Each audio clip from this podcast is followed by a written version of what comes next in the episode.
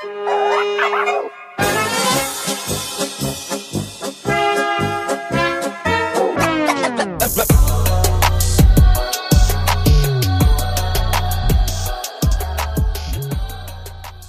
willkommen zum Kulturell Inkorrekt Podcast. Mein Name ist Moni, ich bin eure Podcast-Hostin und heute ist der 21. Juni 2021.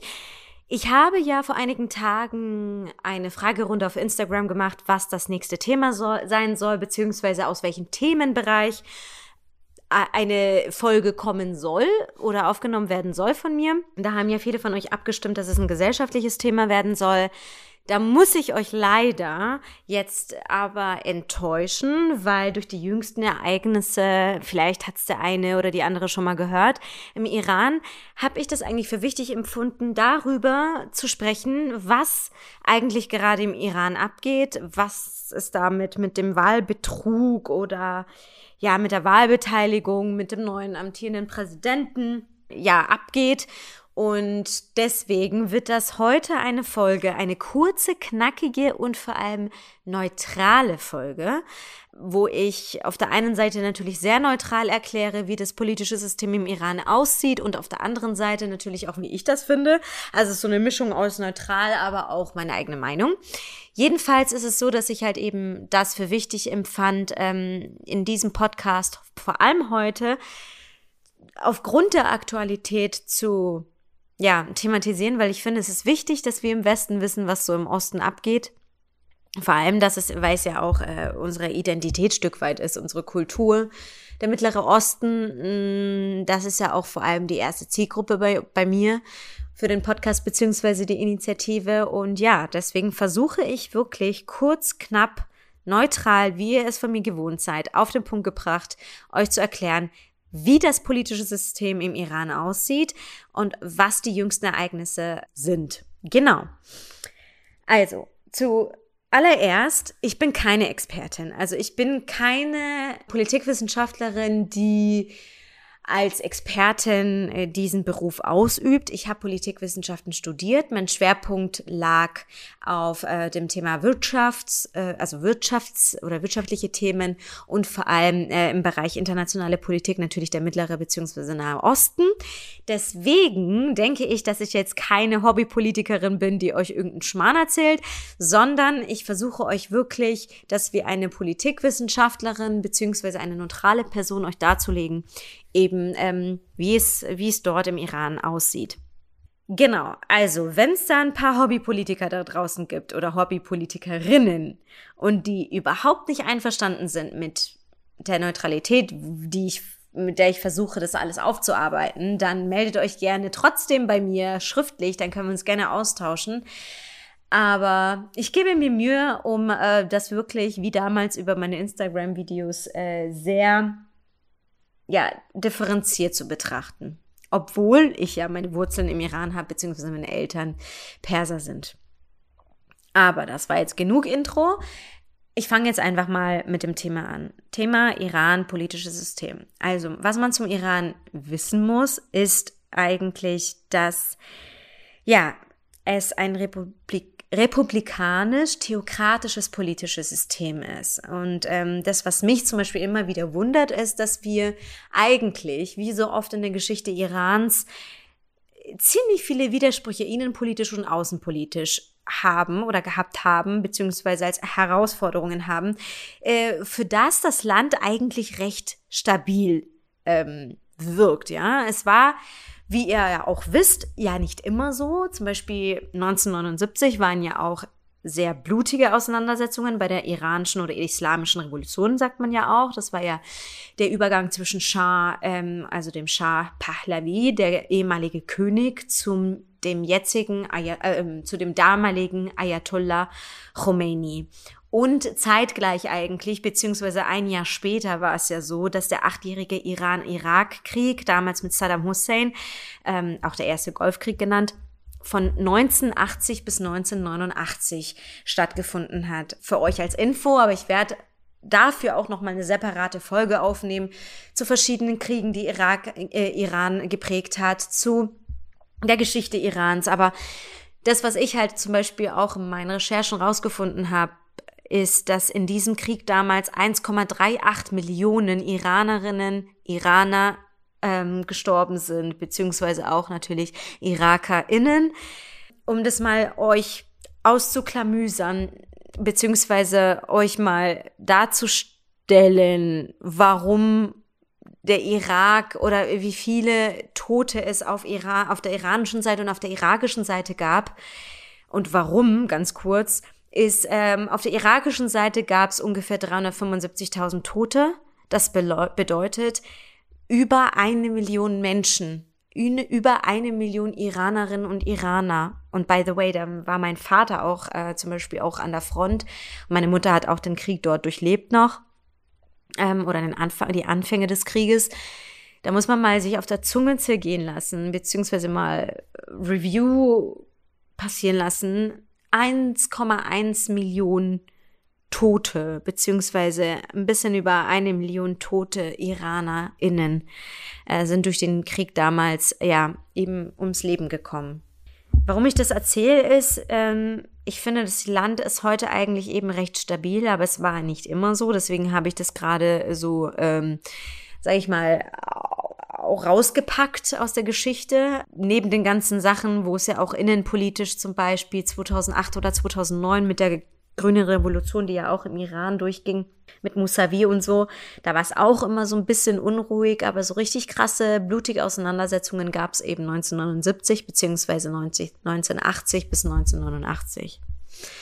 Genau. Jetzt für die, die nicht wissen, was republikanisch, was theokratisch, was diese politischen Systeme bedeuten. Also, wenn man jetzt mal von einer Republik redet, man redet ja jetzt zum Beispiel auch hier von einer Bundesrepublik Deutschland, dann ist das eine Staatsform, bei der die oberste Gewalt durch Personen ausgeübt wird, die für eine bestimmte Zeit vom Volk oder dessen Vertreterinnen und Vertretern gewählt werden.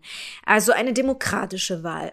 Wie zum Beispiel, wir wählen äh, eben Bundeskanzler slash Bundeskanzlerin und sie ist als oberste Gewalt sie übt also die Macht aus sozusagen, ja? Und wir wählen sie als Volk. Jetzt ist es so, dass Theokratie eine Herrschaftsform ist, bei der die Staatsgewalt allein religiös legitimiert und von einer als Gott bzw. Stellvertreter Gottes auf Erden angesehenen Einzelperson ausgeübt wird. Das ist Iran. Also Iran sagt von sich aus, hey, wir sind ein Mischling, ja, wir sind wir sind Mix aus äh, Republik und Theokratie. Deswegen sagt man immer, dass es eine Mischform, eine Mischherrschaftsform ist. Die Staatsgewalt oder die Herrschaftsform, die dort ausgeübt wird, ist ja die Basis dafür ist ja der Koran beziehungsweise der Islam und die Art, wie da dort geführt oder geherrscht wird, ist halt, äh, sagen sie, basieren auf den Regeln des Iran beziehungsweise des Islams, äh, Iran, des Koran beziehungsweise die des Islams, genau. Jetzt äh, ist es so, dass es natürlich an der einen oder anderen Stelle diverse Kritik gab, weil viele sagen, das ist keine Demokratie, beziehungsweise das ist keine Republik hier, das ist eigentlich eine Diktatur. Dazu werde ich mich nicht äußern, weil wie gesagt, ich versuche das äh, so neutral wie es geht ähm, darzustellen. Ich habe euch in den Show Notes eine Übersicht über die politische Herrschaftsform beziehungsweise wie dort regiert wird und wie das politische System aussieht, nochmal ein PDF in die Show Notes gepackt, aber äh, hier in diesem Podcast erzähle ich euch nur wirklich das Wichtigste, was ihr wissen müsst, was für euch Sinn macht für den Zusammenhang äh, oder den Zusammenhang zu verstehen, warum so viele Iranerinnen und Iraner jetzt eigentlich trotzdem ausgerastet sind und nicht sagen, Iran hat nicht wirklich gewählt, sondern ähm, ja diktatorisch ihre Ansichten oder ihr äh, den passenden Kandidaten durchgesetzt. Jetzt ist es so, Republik haben wir ja verstanden, ist eine Staatsform, bei der die oberste Gewalt durch Personen ausgeübt wird, die für eine bestimmte Zeit vom Volk oder dessen Vertretern gewählt werden. Jetzt ist das Amt des Präsidenten im Iran, der die Regierung führt und das gesetzgebende Parlament. Beide werden alle vier Jahre vom Volk gewählt. Also praktisch sehr, sehr ähnlich bei uns. Das Problem ist aber, dass zu den Wahlen nur systemloyale Kandidatinnen Kandidaten, ich kann hier nicht gendern, weil es meist nur Männer sind, zugelassen werden. Was bedeutet, Also, wenn jetzt der Khamenei, das ist der eigentlich der Machtinhaber Irans, der wirklich was zu sagen hat, ich gehe jetzt da jetzt noch mal gleich drauf ein, wenn er sagt, du bist nicht systemloyal, du bist nicht der richtige Kandidat, um eine Präsidentschaft äh, zu also anzutreten, dann wird er schlichtweg nicht zugelassen. Er wird einfach nicht zu den Wahlen zugelassen und kann somit nicht gewählt werden. Deswegen sind auch in dieser Runde viele Vertreterinnen und Vertreter oder Menschen sozusagen, die äh, zur Präsidentschaft antreten wollten, erst gar nicht zugelassen worden, die zum Beispiel Reformer waren oder ja, Liberale oder keine Ahnung. Also ähm, erster Kritikpunkt, ne? So, jetzt sprechen wir mal über das Systemloyale, ja? Also wie kann man sicherstellen, dass jemand systemloyal ist, in Anführungszeichen. Also, die Systemloyalität dieser Kandidatinnen beziehungsweise nur Kandidaten misst sich vor allem an einem Kriterium. Das ist nämlich die Akzeptanz der rechtsgelehrten Herrschaft dem Kernkonzept der Verfassung. Auf dem Konzept hat der ehemalige Ayatollah, der damals zur islamischen Revolution angetreten ist oder über die Macht übernommen hat, Khomeini, in 1979 ein auf ihn zugeschnittenes Amt, das über allen gewählten Organen steht und somit die republikanische Verfassungselemente des Präsidenten und des Parlaments neutralisiert. Das Amt des herrschenden Rechtsgelehrten, dessen Inhaber auch Revolutionsführer genannt wird. Rahbar. Das ist Khomeini, der jetzige. Also, um das ganz kurz nochmal verständlich zu machen. Systemloyal ist jemand, der in der Öffentlichkeit sagt, ich äh, gehöre dieser oder ich akzeptiere diese Rechtsgelehrtenherrschaft, ja dass äh, über mir jemand ist, der Revolutionsführer oder der sogenannte Rahbar, der über mir, über mich hinaus als Präsident letzten Endes entscheidet, welche Politik in, im Iran geführt wird. Ja? Jetzt fragt ihr euch natürlich, okay, was soll denn dieser Schmarrn mit Rechtsgelehrten und Revolutionsführer, der mehr Macht als der Präsident selbst hat und so? Warum das Ganze? Also, es gibt ja bei den Moslems beziehungsweise bei den bei, bei der Religion Islam ja die zwei größten Lager, beziehungsweise, ja, kann man das Lager nennen? Ich weiß es nicht.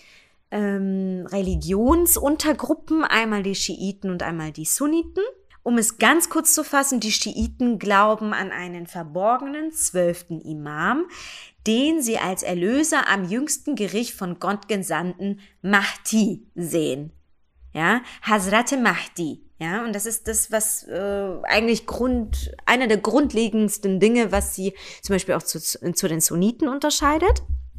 Und jetzt ist es so, dass der Revolutionsführer, damals Khomeini, heute sein Nachfolger Khomeini, quasi stellvertretend für diesen zwölften Imam bis zu dessen Rückkehr die Macht ausübt. Dabei hat der Rahbar, was ich auch schon vorher gesagt hat, die Kompetenz, die allgemeinen Richtlinien der Politik im Iran vorzugeben. Jetzt gibt's da natürlich auch andere Sachen, die ich jetzt persönlich auch nicht so toll finde und generell das politische System, aber das wissen auch viele nicht.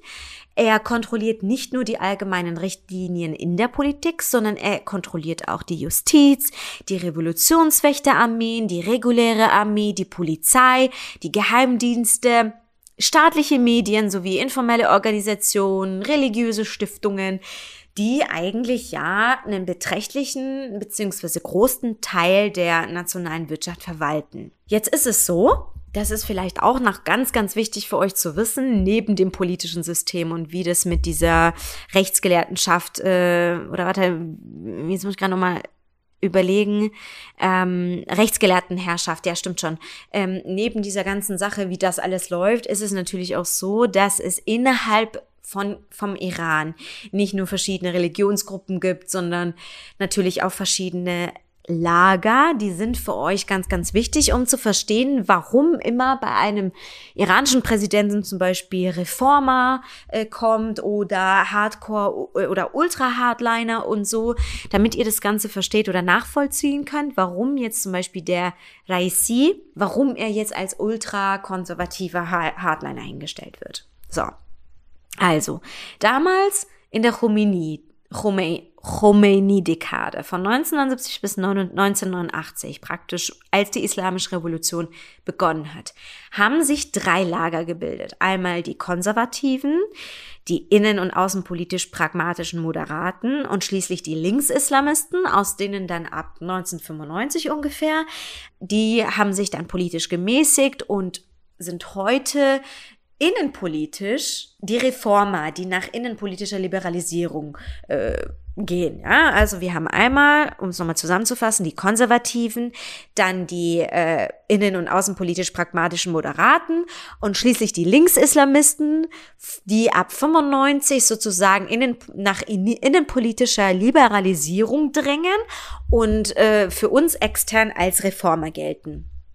Deswegen spricht man immer bei so einem amtierenden Präsidenten von, vom Hardliner oder vom Reformer. Ja, jetzt ist natürlich dieses, äh, dieser Präsident ja irgendwie schon irgendwo machtlos. Ja? Also es gibt natürlich, und da an diesen zwei Beispielen möchte ich euch zum Beispiel die die, das Machtgefüge oder das Machtspektrum von ähm, diesen Präsidenten eben aufzeigen. Man kann schon was erreichen, aber im Endeffekt hat nur der oberste Rahbar, also eben Khamenei, was zu sagen. Ich würde einfach wirklich neutral sagen, aus meiner Recherche und jahrelangem Wissen, dass aber der Präsident wirklich in, ähm, im Endeffekt sehr, sehr machtlos ist. Ähm, seit 1989 zum Beispiel sind alle vier Präsidenten, die ins Amt, Amt gewählt wurden, in Anführungszeichen, von Khomeini vorgegeben und von seinem Nachfolger Khamenei ja eigentlich auch irgendwie auch. Und es ist so, dass sie halt wirklich in der Geschichte nie irgendwie richtig was verändern konnten, ja. Das ist zum Beispiel so, äh, wenn wir jetzt über eine Erfahrung aus der Vergangenheit sprechen, ist, dass der erste Präsident, den zum Beispiel Khomeini äh, ausmanövrierte sozusagen, war der Pragmatiker Ali Akbar Hashemi Rafsanjani. Viele kennen ihn auch auf Rafsanjani. Ähm, der war bis 1993 eigentlich konnte er er war ja liberaler und damit konnte er ein Stück weit die Innen- und Außenpolitik von vom, vom Iran allein bestimmen. Aber das Problem war dann, dass Khamenei ein, sich einschaltete und meinte so, hä, Freundin, nicht so und hat dann sozusagen an diesen westlichen Drang, den Rafsanjani hatte, ja, eine politische Öffnung gegenüber dem Westen irgendwie äh, zu lancieren, hat er sich reingestellt und hat dann, äh, sage ich mal, äh, gesagt, so nee, geht gar nicht, Freundchen, weil wenn wir jetzt mal von ein paar Beispielen reden, wie wollte man sich gegenüber dem Westen öffnen? Das war zum Beispiel, dass er gefordert hat, dass die Zensur gelockert wird äh, im Bereich der Presse- und Meinungsfreiheit Freiheit, ja. Ähm, aber dann hat man halt eben ganz schnell gesehen, die Macht, die Khamenei hatte mit den ganzen Unterinstitutionen, die ihr euch gerne dann auch in den Shownotes angucken konnt, äh, könnt, ja, dass, dass man da einfach, äh, dass er da schlichtweg dann, ähm, ja, den Rafsanjani ohnmächtig gemacht hat, muss man einfach auch sagen. Ja. Danach kam halt ein anderer, der heißt Khotami, der war auch ähm, eher ein liberaler äh, prominenter Reformer, der ähm, wurde wirklich mit einem krassen Ergebnis damals vom Volk äh, ins Präsidentenamt gewählt, wurde, hat auch ein paar Erfolge erzielen können, aber dann äh, hieß es wieder Schicht im Schacht, als Khomeini dann wieder gesehen hat, okay, nee, das geht mir zu, zu sehr in die falsche Richtung. Dann war es ja so, dass 2005 Ahmadinejad kam, ja. Der war ja Khomeinis favorisierter ultraradikaler, konservativer Lieblingsmensch, der seinen Sieg vor allem von der, würde ich mal sagen, ärmeren Bevölkerung bekam, ja, ähm, und natürlich diese Unterstützung von den Revolutionswächtergarten Garden auch bekommen hat, also Postoron nennt man die auch. Das sind ja diese ganzen Polizisten und Polizistinnen äh, seitens der ja, Revo Revolution oder der damaligen Regierung, die nennt man halt eben Revolutionswächtergarden, die da durch die Straßen gehen und sagen, hey, du hast dein Kopftuch nicht, Kopftuch nicht gescheit drauf oder hey, ne, ne, ne, ne, ne. Ihr wisst schon, wen ich meine, die sieht man ja auch äh, oft genug in den Videos. Dann war es dann natürlich so, als dieser tolle Ahmadinejad äh, dann zurückkam, beziehungsweise amtiert ist, äh, wurde ja dann wieder Meinungs- und Pressefreiheit äh, drastisch eingestrengt. Ähm, Journalistinnen und Journalisten, politisch aktive Menschen, MenschenrechtlerInnen landeten im Gefängnis, mussten sich Folterungen ähm, ja ausgeben und ja, äh, auch Hinrichtungen regimekritischer Personen nahmen eben das in, in der Zeit extrem zu. Und es war dann auch so, dass eben natürlich, das hat man ja auch gesehen damals, ähm, eine heikle Situation noch mit Amerika, dass äh, es ein sehr, sehr großes Problem äh, im Atomprogramm Irans gab, wo ja äh, der Westen Teheran ähm, unterstellt hat, dass der Teheran oder beziehungsweise der Iran sehr große Ambitionen auf den Bau einer Atombomben eben hatte und das dazu führte, dass dann sozusagen immer härtere Wirtschaftssanktionen gegen den Iran verhängt wurden. Ne? Also man sieht schon, ein Präsident hat nicht allzu viel Macht aber schon irgendwie ein bisschen. Aber sobald man sieht, okay, also wie so eine tickende Zeitbombe, sobald man dann sieht, okay, das ist jetzt wieder zu viel, was da gerade passiert, dann kommt äh, Khamenei um die Ecke und macht einen Strich durch die Rechnung. Warum ich durch euch das jetzt erzählt habe, es liegt eben daran, dass ich euch Beispiele eben liefern will, warum die Wahl von Ibrahim Raisi wieder ein Schritt zurück ist. Weil wenn man sich jetzt die Geschichte anschaut, sei es jetzt Rafsanjani oder Khotami oder dann Ahmadinejad oder jetzt eben zwischenzeitlich war es ja wieder Rouhani, der war ja ein bisschen liberaler wieder, schon Reformer, also schon unter dem Stempel Reformer, ne, war auch ähm, gegenüber dem Westen sehr, sehr viel offener, ne, ist meiner Meinung nach die Wahl von Raisi ein gewaltiger Schritt zurück. Das bedeutet, jetzt kommt meine eigene Meinung, dass das die Rechte, die Menschenrechte viele IranerInnen erheblich wieder äh, ja mit Dreck beworfen wird oder in Dreck gezogen wird. Ja, da bin ich mir hundertprozentig sicher. Da kann ich meine Hand ins Feuer legen, weil ich habe sehr viel oder einiges zu ihm herausgefunden.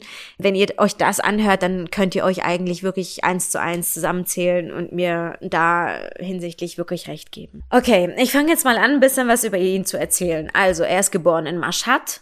Das ist eine, würde ich sagen, schon eher religiösere Stadt im Iran, äh, ähnlich wie Isfahan. Isfahan ist, glaube ich, schon noch mal religiöser. Da bin ich mir aber nicht sicher. Deswegen äh, würde ich das noch äh, nicht ganz so äh, ernst nehmen jetzt mit Mashhad und Isfahan. Er ist aber auf jeden Fall Jurist.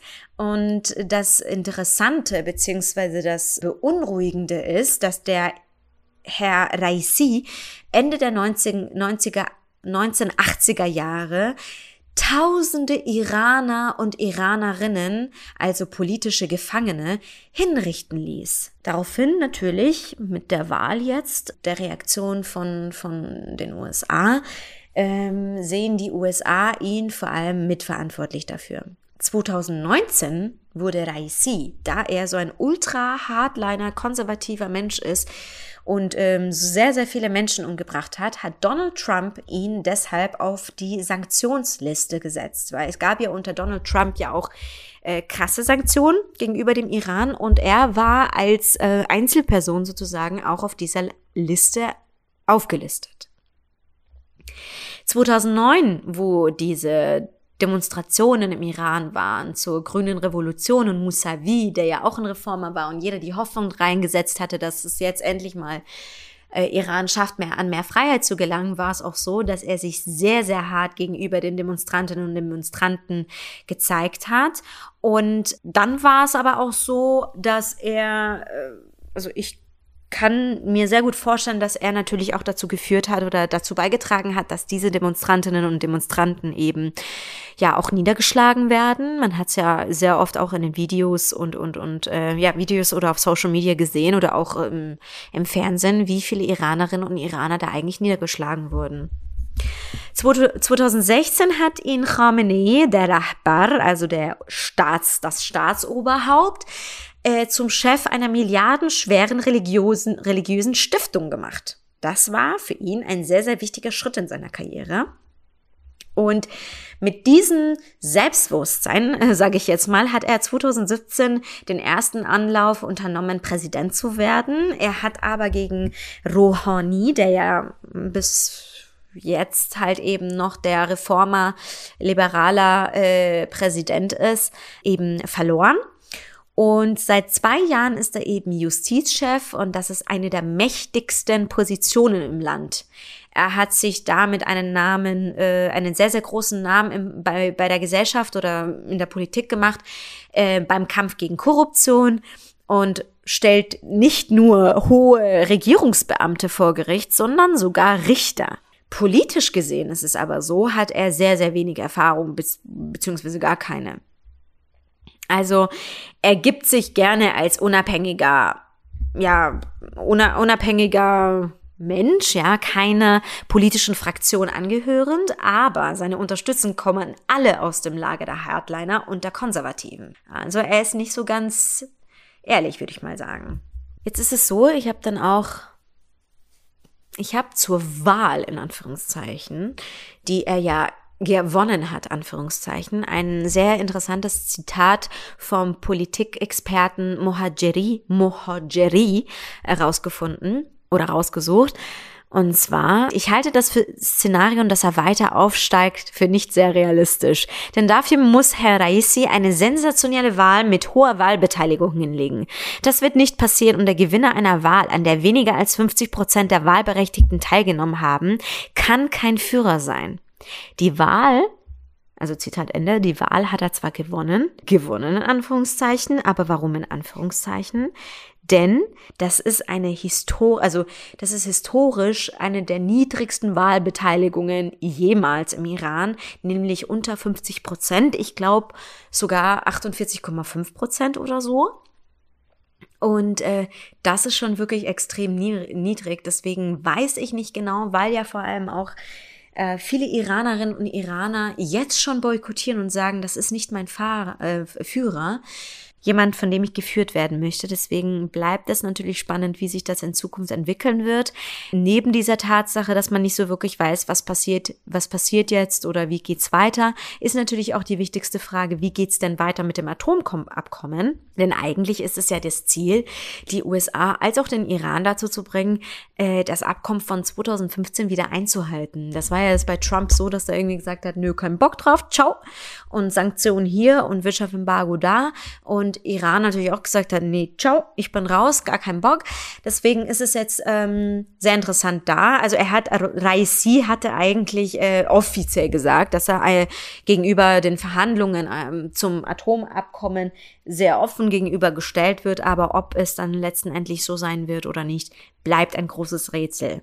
Größten Kritiker natürlich USA und Israel beziehungsweise die gesamte Westen. Das ist ja wenn ich jetzt meine Meinung äußere, meine persönliche, sehr verständlich. Ähm, eine reine Katastrophe, wenn ihr mich fragt. Ein, ein Schritt zurück, ein absolut fetter Schritt zurück, eine Tragödie für die iranische Bevölkerung, eine wirklich eine Sünde, äh, die man da gemacht hat, weil das ist einfach alles andere als gerechtfertigt, fair, liberal und demokratisch.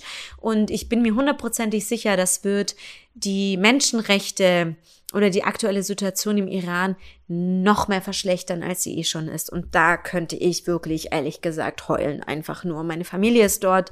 Ich habe eigentlich wirklich vorgehabt, die nächsten Jahre mit meinem Verlobten dort mal hinzufliegen. Aber ich weiß, wenn ich dort bin, werde ich meine Klappe nicht halten und werde mir nur Probleme einbrocken. Deswegen, ja, es bleibt auf jeden Fall spannend. Ähm, ich bin sehr emotional und sehr, sehr traurig, dass diese Situation gerade im Iran ist, weil es ein sehr, sehr schönes von den Erzählungen meiner Familie und von Videos und Fotos, die ich geschickt bekomme, weil ich einfach auch die Menschen dort sehe, dass es sind sehr herzliche, moderne, liberale Menschen, größtenteils wirklich, und dass ihnen sowas widerfährt ähm, ist einfach nur unter aller Sau. Und ich hoffe, dass jeder Mensch, der dazu beiträgt, dass dieses politische System weitergeführt wird, von Gott, vom Schicksal, vom Karma, was auch immer da draußen existiert, regelrecht zurückbekommt. Ähm, weil sowas hat kein Land verdient. Ähnlich wie natürlich mit Nordkorea, China, Russland und Co. Ne? Befürworter sind natürlich Russland und Türkei. Wie mag man das dann auch anders erwarten? Ähm, Länder, die jetzt nicht dem Westen offen sind, sind ja sowas wie Russland und Türkei. Deswegen ist jemand so ein ultrakonservativer Hardliner, der natürlich direkt abschottet, äh, wie in der Vergangenheit, ist natürlich sehr willkommen bei den zwei Ländern. Ja, meine Lieben, ich hoffe, ich konnte in ungefähr 30 Minuten das politische System und die aktuellen Ereignisse mit Ibrahim Raisi auf den Punkt für euch bringen, verständlich bringen, äh, also verständlich vor allem rüberbringen. Und ja, wie damals ich äh, mich über Instagram über das Thema Israel und Palästina geäußert habe, möglichst neutral, bekam ich auch sehr, sehr viele positive Neu Rückmeldungen. Deswegen würde ich mich auch freuen, da ich sehr, sehr aufgeregt war bei dieser Folge, weil es das erste Mal über das Leidenschaftsthema Politik ging. Ähm, wenn ihr mir ein Feedback da lässt, wenn ihr sagt, ey, fand ich gut, ey, fand ich nicht gut, das hilft mir sehr in meiner Arbeit weiter und ähm, wie gesagt, ich hatte ein bisschen Bammel, weil war das erste Mal. Aber ich habe es jetzt hinter mich gebracht. Ich stehe euch offen oder stehe euch äh, zur Verfügung, wenn ihr weitere Fragen habt. Stößt bitte oder gerne unserer neuen, unserer, unserer kulturell inkorrekt Community dazu auf Slack, wo ihr euch austauschen könnt mit anderen coolen Leuten zum Thema Aktienfinanzen, soziale Projekte und Co. Und ansonsten gibt's dann am Mittwoch wieder einen gesellschaftskritischen Blog. Lest gerne rein. Ihr könnt euch äh, für meinen Newsletter bzw. Blog auf www.kulturellinkorrekt.com informieren. Und ja, ansonsten wünsche ich euch einen wunderschönen Montag. Passt auf euch auf, genießt das schöne Wetter, wenn ihr das dann habt. Und wir hören uns nächste Woche wieder. Bis bald.